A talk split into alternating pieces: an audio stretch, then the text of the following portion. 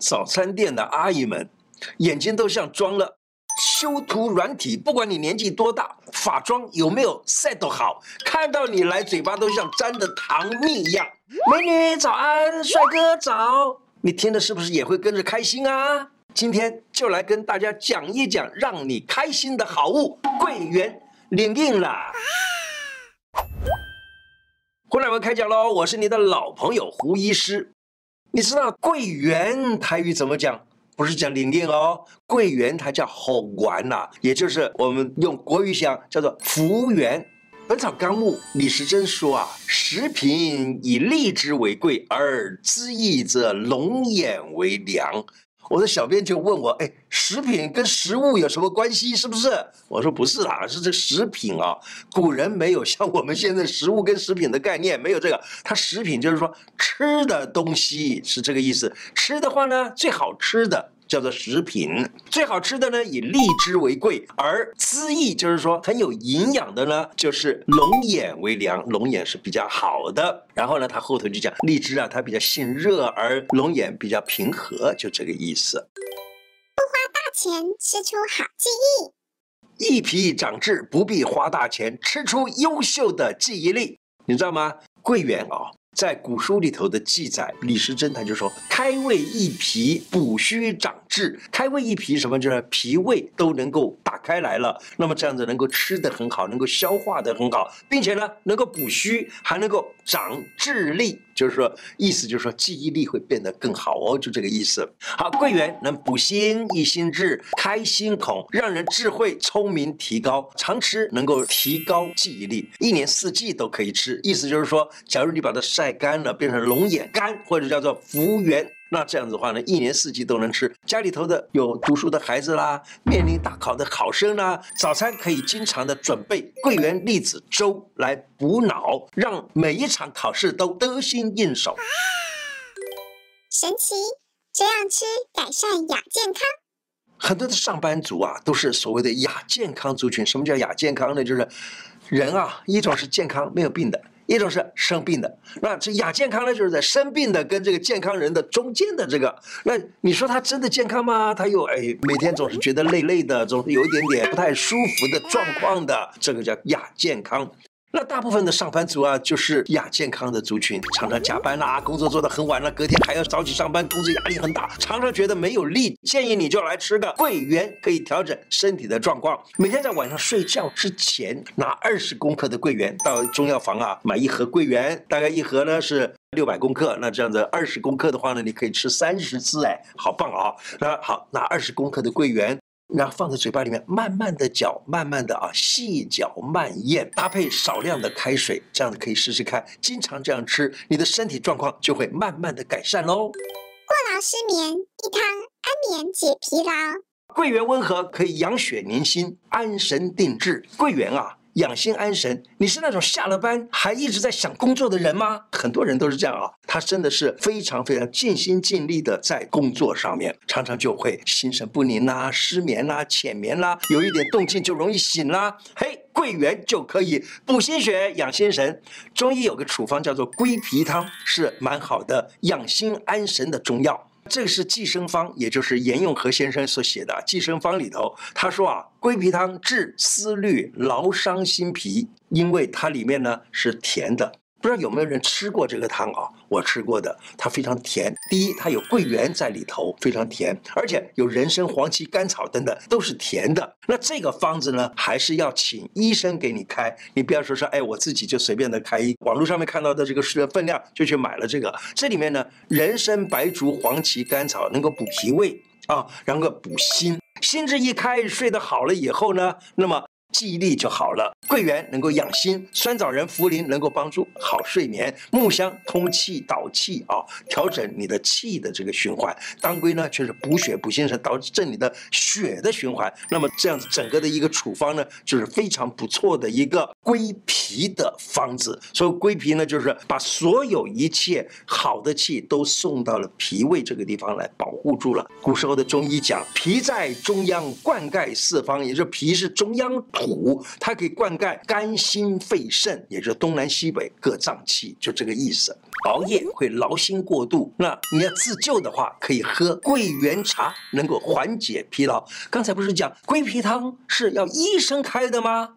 就是因为是医生开非常困难嘛，对不对？你我没事，我去找医生，那找了医生还要还要付诊断费呀，还要怎么样，对不对？麻烦得很。那怎么办呢？就自己啊，用这样的一个方子，而这个不需要医生开，你只要去买这个桂圆来吃就行了。桂圆三十个，煮水当茶喝，也可以用沸水冲泡五分钟。那他喝了以后，缓解熬夜的疲劳。啊手脚拎滴滴，桂圆加两个暖物。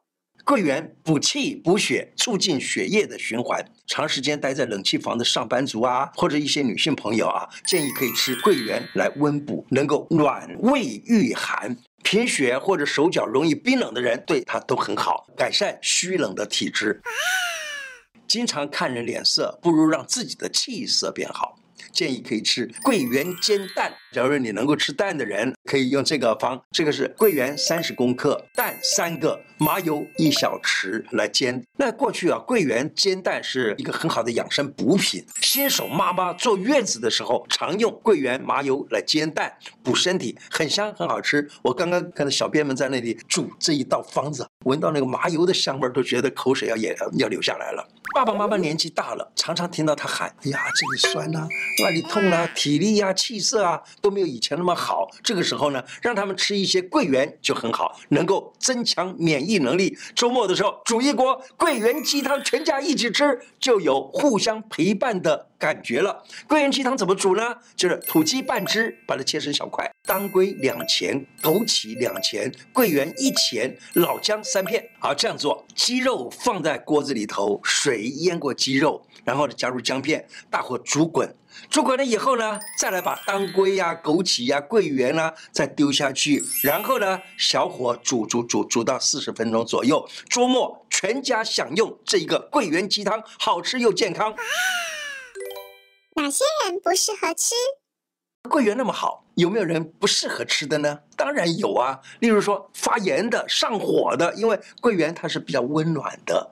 那你假如说大便干结啊、牙龈出血或者痔疮出血的人，那你就暂时先别吃桂圆，因为它不管怎么样是热的。怀孕的人呢，多半体质都比较热，所以呢，你吃桂圆的话要小心，不要吃太多，可以吃一点点啊，不要多吃桂圆。还有呢，就是刚好在感冒的人，而且呢，感冒还发烧，那这感冒还没好的人，暂时就不要吃这个桂圆。试试近视小偏方。